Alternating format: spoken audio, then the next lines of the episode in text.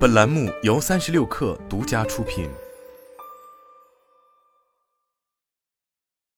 本文来自新浪科技。据报道，埃隆·马斯克的推特公司预计将符合欧盟更严格的内容审核规定。尽管有人怀疑该平台是否足够大，是否符合资格，对马斯克来说，这意味着他精简后的公司将受到更具侵入性的监管体系的监管。如果不遵守规定，可能会面临巨额罚款，高达公司收入的百分之六，甚至被禁止在欧洲运营。与此同时，欧盟也将避免出现这家全球最具影响力的平台之一逃避其控制在线内容的尴尬。无论规模大小，科技公司都必须遵守欧盟数字服务法案的基本规则，在欧盟二十七个国家中删除非法内容。月活跃用户超过四千五百万的平台将认定为超大型在线平台，即被称为 Vlog，并将面临位于布鲁塞尔的欧盟执行机构的更严格的集中审查。一些欧盟官员担心，推特可能没有足够的用户数被认定为 Vlog，这使得马斯克能够避开欧盟内容审核规则的最重大变化。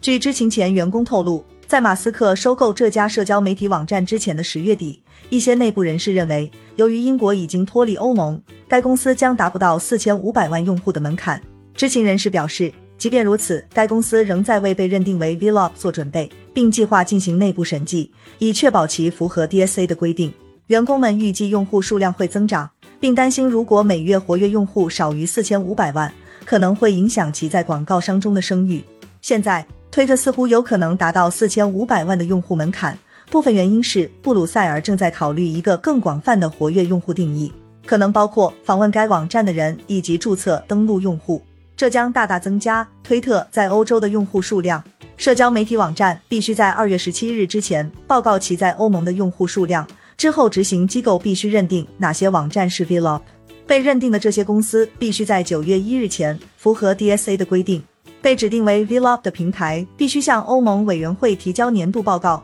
表明他们在欧洲有足够的内容审核员。并正在限制虚假信息的传播。此外，这些平台还必须开放自己的算法供监管机构检查，比如那些决定哪些内容出现在人们信息流顶部的算法。行政部门可以强迫公司改变算法或突击检查他们的办公室。如果他们不遵守这些规定，欧盟委员会可能会征收巨额罚款，甚至禁止这些公司在欧盟经营。几个月来，马斯克一直试图向欧盟委员会保证。他会认真对待欧盟的内容审核规则。在最近与欧盟内部市场专员蒂埃里布雷顿进行视频通话后，马斯克发推文表示，他的目标信息透明、问责制和准确性与欧盟是一致的。他指出，推特的社区笔记功能是朝着这个方向迈出的一步。该功能允许用户对服务进行事实核查。马斯克也常改变主意，他与美国监管机构的关系一直存在争议。他对推特的大规模裁员以及频繁修改该平台规则，